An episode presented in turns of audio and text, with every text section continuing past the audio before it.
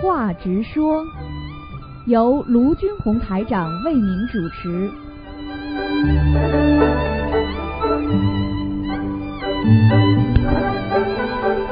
好，听众朋友们，欢迎大家回到我们澳洲东方华语电台。今天是二零一七年六月二十三号，星期五，农历是五月二十九。好，那么星期六呢，就是初一了啊，就是明天就是初一。希望大家多吃素，多念经。好，下面就开始解答听众朋友问题。喂，喂，喂，师傅好，师傅好。嗯，喂，师傅好，弟子给安师台长请安，师傅。哎，你好，嗯，哎，你好，你好。今天弟子有几个问题想请教您，哎就是说起这个师傅这个犯太岁与和那个三六九关节和本命年这三个哪个对我们影响更大一些呢？师傅？其实最影响大的还是三六九，嗯，三六九哦，因为人的劫数不断啊，所以说嗯千劫难遇，百万劫难逢，就是说的一个人的一生有不断的劫。你想想，你小时候有时候摔一跤，差点把眼睛摔瞎了，或者脚扭一下，说不定一一生就残废了，这些都是劫。大劫小劫千劫万劫，所以一个人的劫数不断，就是这个道理。刚刚好了，又倒霉了，又倒霉了，又开始好了，就是不停的在劫当中在前进，就像现在我们走路一样，在啊这个一会儿绊一跤，一会儿找不到路，就是在这种劫数当中，我们在进步，我们在往前进。所以呢，三六九呢，它是避不开的，每个人都避不开的，这是一个。嗯，那你那师傅这个三六九是必不，就是说它是一个定数吗？这个三六九？对啊，就是人的命中当中，这个三六九相当于人家说七三八四啊，人人一定要走掉一样。嗯，那师傅，这个三六九的时候，是不是按佛法讲究三世因果？他上辈子的时候三，他比如他三十三岁行善积德嗯，做了很大的功德，那他今生的三十三岁的时候，对应的是不是就顺利呀、就顺利很？多了呀。他比方说，他上辈子三十三岁的时候，他积了一个很大的这个这个阴德啊，嗯非常好。嗯那么这辈子三十三岁，他就没有大的灾难呀。嗯，哦，是这啊，是这个概念呀。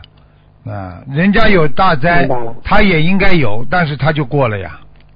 嗯，过了哦。嗯嗯那师傅，你说这个本命年，那本命年对我们好还是不好呢？本命年是不好呀本命年嘛不好，本命年嘛，人家说犯太岁嘛，就是因为每一到一个属性啊是本命年的时候，就是说特别看住他们紧。比方说，举个简单例子，今年我们要对嗯啊某一个领域管得特别严，那么嗯那么今年就是对经济领域要管的特别严，那么今年就经济，到明年我们要对啊知识界领域管的特别严，那么明年就是知识界领域。现在我举例子，你明白了吧？明白了，明白了，对对对。那师傅讲起十二生肖，那十二生肖，那这种十二生肖，生肖与生肖之间也有相生和相克吗？那当然了，相克相生多了。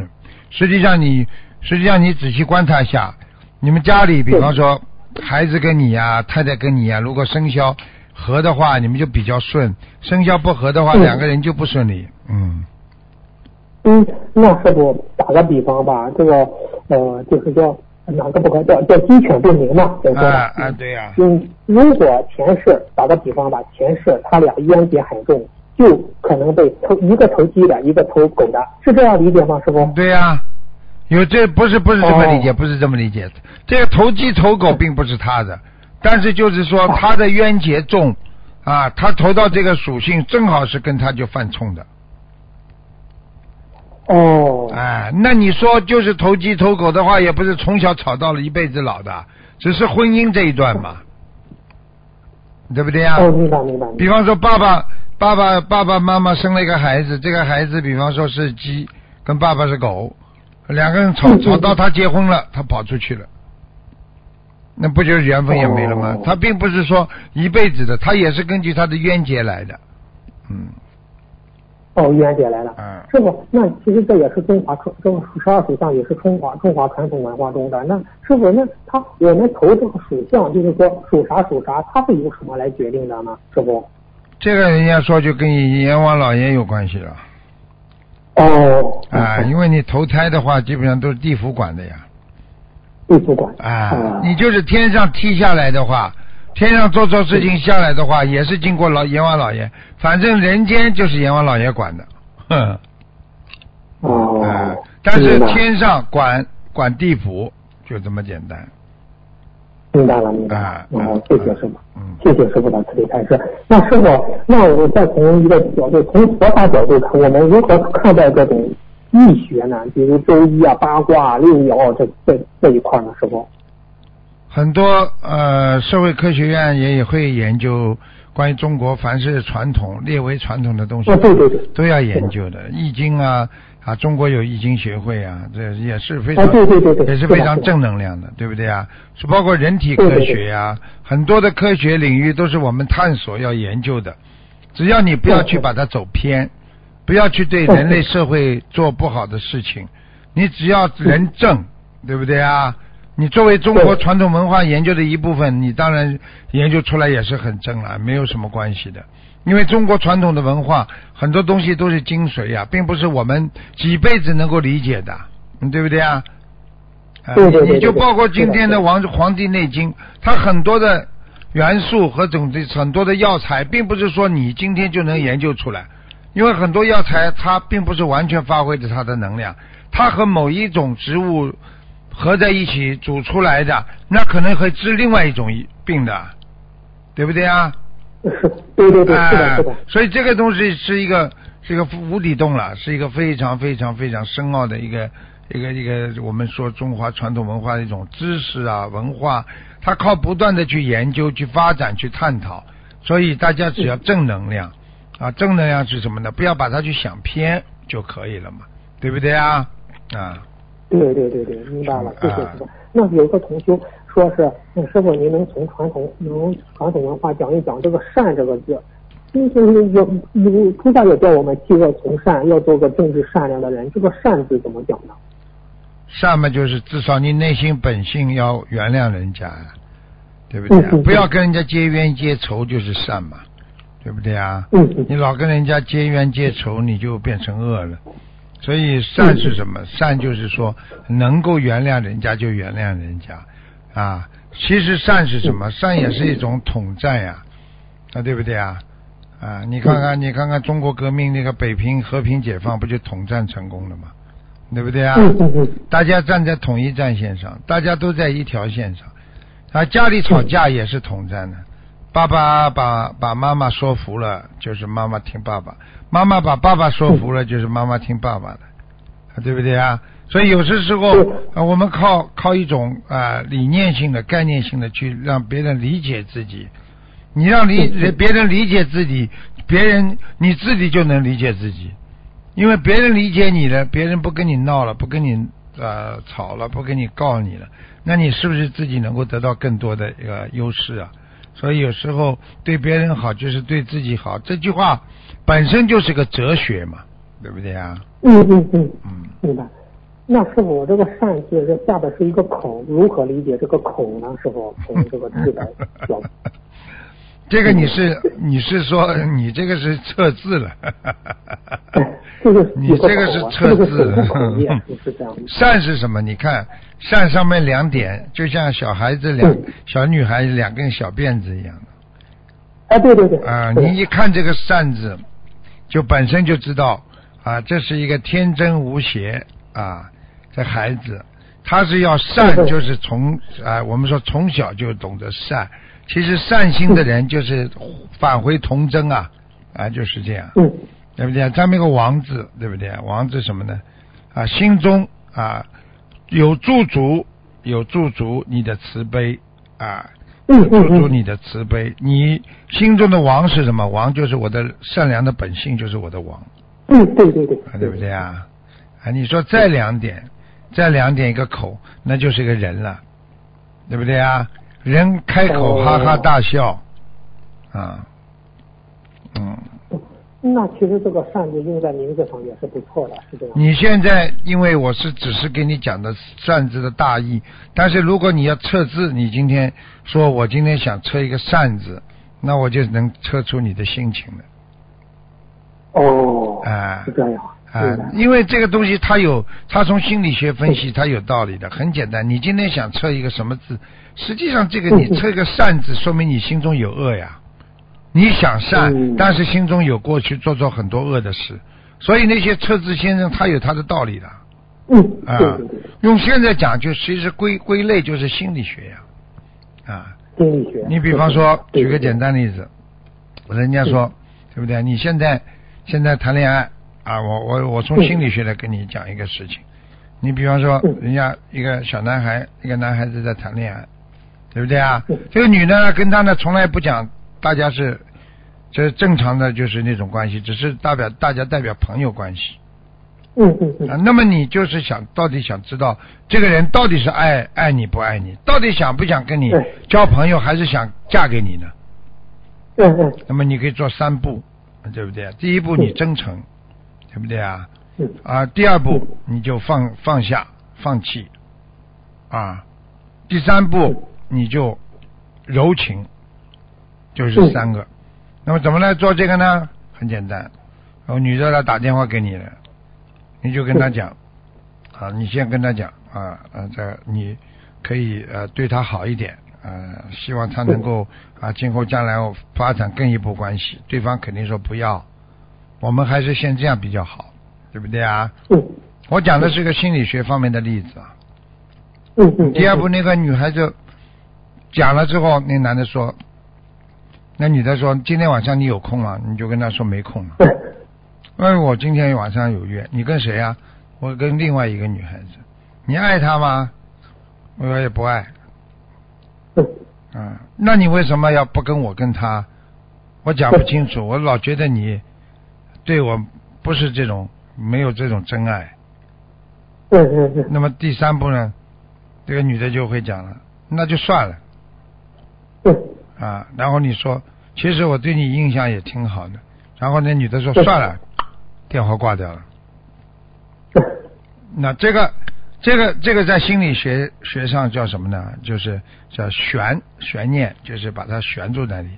接下来呢，嗯接下来以为好了，人家做个实验了，接下来以为好了，完了。他其实这个男的很爱这个女的，你用这个方法一来，你不是完了吗？不是。啊，过一会儿铃响了，晚上一起看电影好吧？你再答应他。嗯这个通过这一步来证明这个女的到底爱你不爱你，爱的深不深。先嗯心理学上就是讲这些东西啊，探测性、试探性，对不对啊？嗯啊，它有一个保留性，有一个温柔性啊，还有一个成功性，就是这样。所以这个东西要研究，每一行都是它是有很多的高深莫测的东西在里边。就像中国的这个八卦易经一样，它为什么能算得准呢？你告诉他，你告诉我为什么算得准？你就是探测天气一样，你天文台你为什么能探测天气啊？这里边有太多的啊人间的物质在里边，比方说云太多了啊，这个气温的反差啦，啊昨天的冷空气啦南下啦，然后加上你现在的气温反差的热热能量融合在一起，就会产生一种负能量，那就是下雨。那你从天气上来讲，你如果从另外一个角度上来讲，对不对啊？你要从心理角度上来讲，你下了好几天雨了，你肯定会天晴的，谁都懂的，对不对啊？对对对，啊是我就是这这个问题，你说这个降雨吧，应该是呃预预计降子龙王领领令，就是来行云布雨啊，雷公电母嘛。但是他们没到那个时刻没降雨，但是它出现那种乌云的时候，是不是已经准备？而我们人生的气象台就探测到有乌云，就意识到下雨，是这样理解？乌云本身已经是一种云和气的集合结合体了，云和气因为云乌云它乌云它不是本来不是乌云的，云云是白的嘛，谁都知道，为什么会有乌云的呢？因为它一种呃这个人家说人间的那种蒸发上来的水蒸气啊，软软上升啊嗯，嗯到跟那个云合在一起之后，如果你云压不住它的啊、水蒸气的那个那个能量，就比方说它的阴的能量，那你就变成黑了。那变成黑的话，你很容易下雨啊，是这个概念的。哦，哎，嗯，嗯，那师傅古，你看像古代不是有些嗯帝王嘛，他们就是就是说有些就干旱了，就是说皇帝不是祈求上天降雨嘛，嗯这种也有成功的例子，或者是高空打有的有的，他是这样的，嗯一般的你不要去跟这个这种呃嗯平时不要跟这些挂在一起。真的求龙王降雨了，从天上降雨了，啊，就是中国古代讲起借东风这些，实际上他已经通过一些法术来达到目的，并不是正常的。哦，啊，你不能说一下雨就是龙王出水啊。这是有概，嗯这是有区别性的，明白吗？哎，嗯，明白了，明白了，谢谢师傅的解释。那师傅，我再问个，那你说古代姜子牙他封神，为什么自己没有封神呢？封了那么一大堆，就他自己没有呢？什么？像这些问题，实际上就是看个人的境界了。一个人不断的布施，他自己根本不要，他才布施的嘛。哦，你，我讲这句话就明白。他如果对名利追追的很重的话，你说他为什么封给你们呢？他封给别人，他自己就无所谓了。今天我能布施给别人，我就自己对这些人物人间的物质无所谓了。嗯，哎，对对对，师傅你这样一说，这是真是一个人的境界问题。境界问题。嗯，哎，是吧？要学 要好好。学。你们你们有时候人间境界太多，所以你们就很很容易糊涂的。嗯，嗯嗯，明白明白。学佛那师傅，不容易弟子接着问，现在很多人都在看《佛陀传》，上面有有讲分享我的善业和功德，请师傅开示，分享善业和功德和我们做功德转为他人功德有什么不同呢？师傅？你自己功德转为他人功德，实际上就是无我。因为你在做很多功德，你觉得根本我没做，是人家做的，啊，对不对啊？嗯嗯嗯那你无我的话，你这个境界高不高了？高。你本身又高了，对不对啊？啊，嗯对无我，无我的精精神是什么呢？其实就是，用现在话就是就是只有众生没有自己呀、那呃是不是就是就是我们讲的毫不利己，专门利人？对了对了，对了，就是我为人人了，啊，不要人人为我了，对不对啊？因为我为人人的话，到最后的结果就是人人为我。我为人人是一个因，你你把这个因种下去了，人人为你，那就是个果报出来了呀，对对。啊，对不对啊？明白了明白了啊，明白了，明白了。谢谢师傅的慈悲开示。师傅啊，有这样一种民间有这样一种说法，就是那个柳仙、狐仙这些是修定的，不修持、不修戒、不修戒者，他是修定不修戒者。请师傅开示一下，修定而不修戒是什么？是是什么种概念？如果学佛人走入这个误区，是不是也会堕落成这样呢？师嗯傅，，会的。追求太多，执着的修行就会走偏。一个人修心太执着了，他就会走偏。嗯，啊，我一定要怎么样，我一定要怎么样，那他最后就是魔上身了。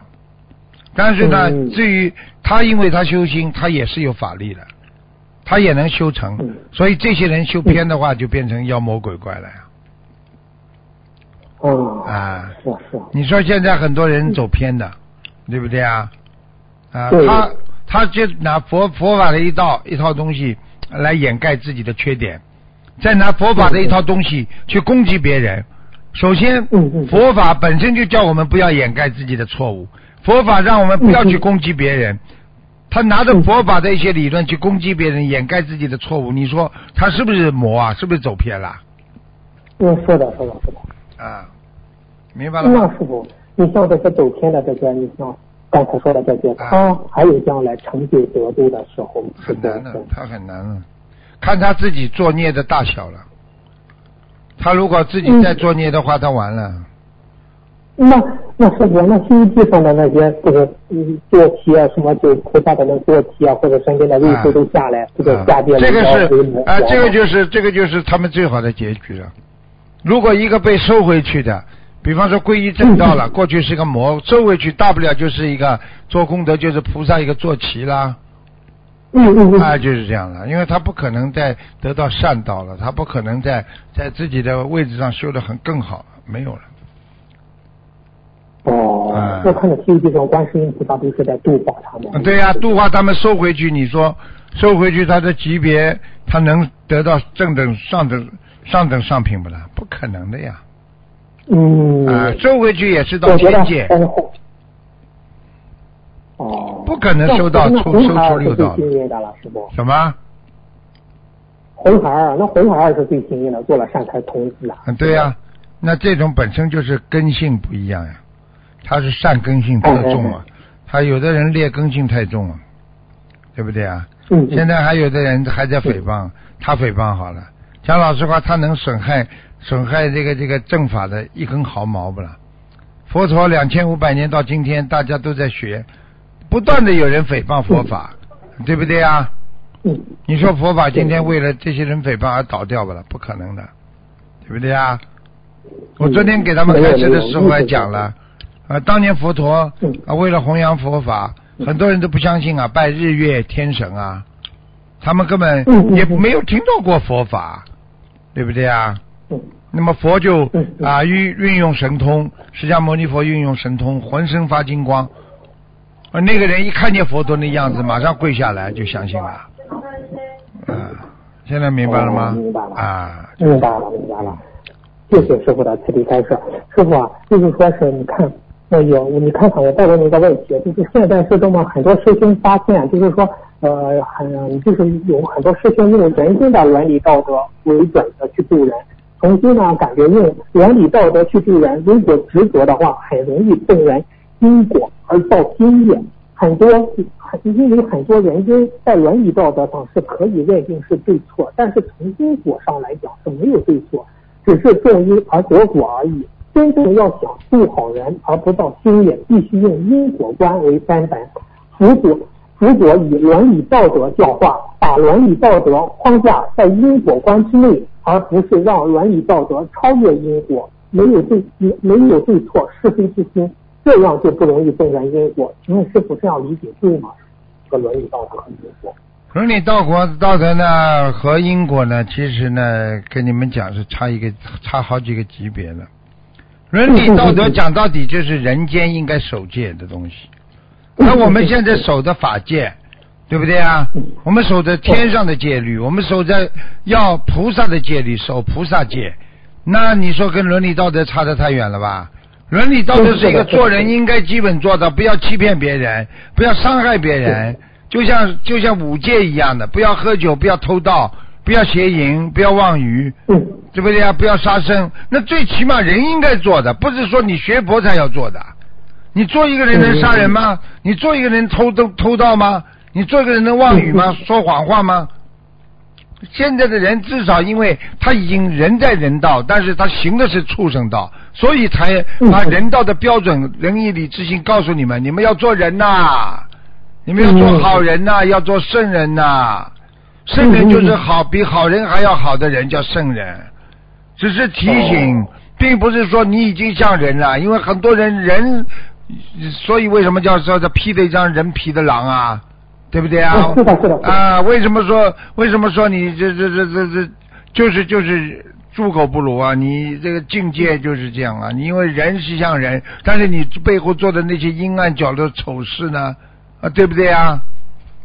嗯啊，嘴巴里讲的好了，有什么用啦？嗯，要行动的呀！明白了明白了。明白了谢谢师傅的慈悲开示。嗯。师傅，我问您最后一个问题吧。您在弟子开示时候曾讲到这么一句话，同学们觉得这句话有很很高的智慧，就请师傅给再给大家解释一下，叫“心灵静，心灵静极而定，刹那便是永恒”。请师傅开示一下这句话吧。嗯，你讲的清楚点，我好像没听清。心灵心灵静极而定，静呃呃安静的静，即是呃那个一个木一个一个极，啊心灵静极而定，刹那便是永恒。啊，这个是很简单的。晋级，等你进到几点了，就是到了嗯啊嗯，到了这个我们说无限了。一个人完全静得下来了，其实讲到这里，嗯心灵完全静得下来，对不对啊？后来就产生果了。果报是什么？最后两个什么字啊？嗯，他说他说是刹那便是永恒。不是不是，心灵晋级后面两个什么字啊？而定而定。好了，入定了呀，禅定了呀，哦。这就是果呀。因为你心灵静的嘞，已经到极限了，你就禅定了呀。嗯这是第一句话。第二句话呢？嗯，嗯，刹那便是永恒。哎，刹那刹那什么意思啊？一念善，一念恶，一念善你进入天堂，一念恶你下地狱。所以脑子里只能进善，不能进恶，对不对啊？所以刹那就是永恒。为什么？你今天一刹那，心里一想，我杀了他算了，好了。永恒是什么？你永远下地狱啦！对对对对。你的脑子里一想，今天这事情不能做，我要做菩萨，一刹那，你的脑子里进入菩萨界了，然后你这个功德无量了，你救了救人一命了，你你以后死了，你不就到天上不就永恒了吗？哦，我明白了。啊，就这概念。啊啊，谢谢师傅的慈悲开示。师傅，今天咱们时间到这儿，感恩师傅，感恩观世音菩萨，师傅再见，师傅。再见再见。喂，你好。喂喂喂，喂，哎，你好师傅啊，，哎，喂，师傅啊，哎，你好，哎感恩师傅，哎，我没想打通了，嗯。师傅你好呀，呃，师傅我那个帮同修问几个问题，那个同修的爸爸去年六十九岁的关节，下半年突发轻微脑血栓，邻居发现及时送了医院，同时也放生了两千条的鱼，度过了危险期，可以走路了。然后同修后来把爸爸的照片带去了新加坡法会，嗯，然后爸爸当时在家里突然感觉不舒服、头晕，躺下来休息后，嗯，当天就浑身出热，就出当当天就浑身热，出了一身汗。第二天他就说有力气了，不用拄拐杖了。嗯，同修最近才得知爷爷的坟有问题，父亲说爷爷是出事故走的，走的时候比较痛苦，大动脉出血，流血流光了走掉的。嗯，埋葬的时候挖坑，嗯，下面出现了两具棺材，已经到现在有四十年了。当时邻居们也怕重新挖坑不吉利，就算了，直接土葬了。想问师傅，他父亲这个病是否和这个有关？呃，有关这样的情况应该怎样处理？一定有关。然后，嗯，嗯，他的父亲一定对他的爷爷不好啊。嗯啊，对他爷爷不好啊？啊，嗯，哦，不是因为父亲的那个棺材下面还有两具棺材嘛？嗯，对他爷爷当时埋埋他的时候，他爷爷知道有棺材，他就埋下去。嗯，对的，因为他们觉得再另外挖一颗坑好像不。这就是不是怕麻烦，是怕花钱哦，是这样啊。啊。嗯，那现在这个爷爷的坟应该怎么处理呀、最好能够移坟，否则他们家里一家都会倒霉的。哦，多花点钱，叫人家把它抬出来，边上再去挖一个，不能重叠在人家鬼身上的。嗯，哦，好的，那这个要给爷爷念多少小房子啊？四十九章就够了。四十九张是吧？嗯。哦，谢谢师傅。嗯、师傅，还有就是有一位同修嘛，这次那个马来西亚新拜师的，嗯、他想问师傅，他不确定自己的莲花有没有种上去。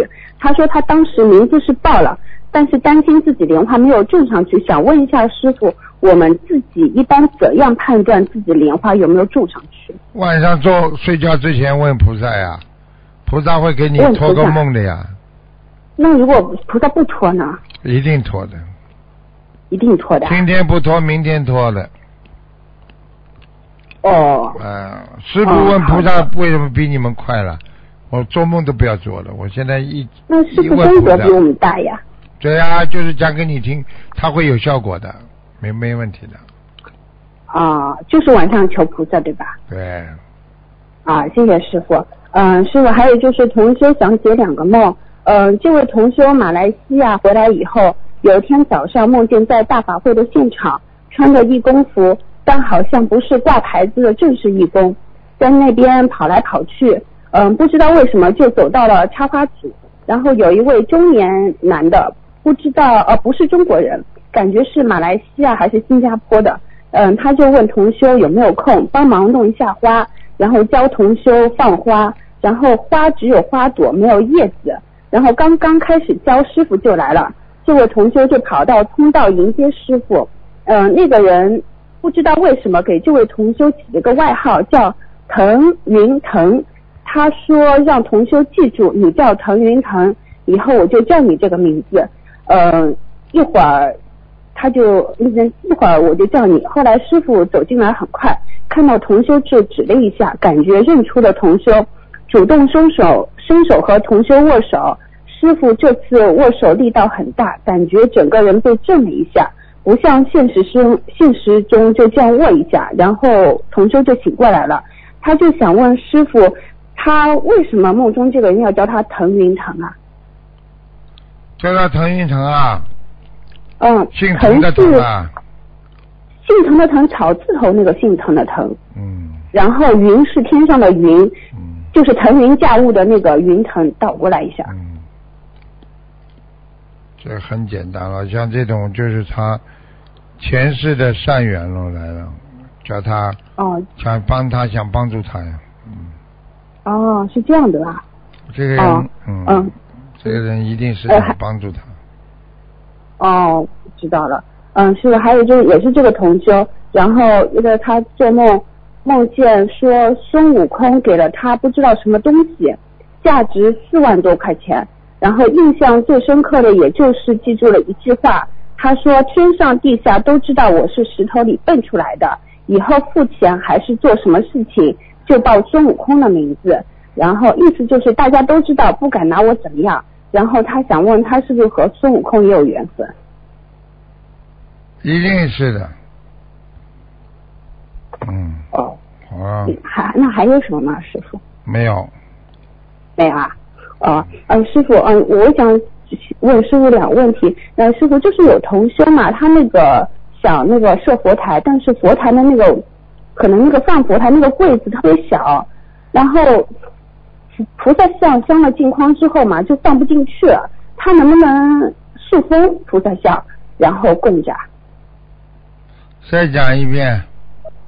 呃，师师傅您累了是吧？嗯，再讲一遍。嗯嗯，师傅就是那个菩萨像嘛，它那个柜子特别小，然后如果加框的话，那个可能就放不进去。能不能将菩萨像塑封一下，然后就直接供着？是菩萨像啊！啊，观世音菩萨像不能挂着的，只能放着。啊，不是挂着，是塑封还是放在里面？啊，放着可以。是塑封，就是不放那个不装镜框。嗯，我知道了。可以吗？师傅可以。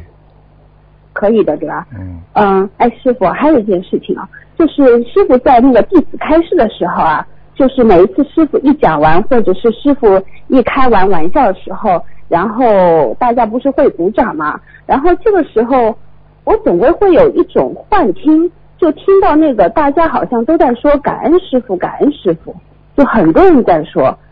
我不知道这个是我自己幻听想出来的，还是真的大家心里都在感恩师傅啊？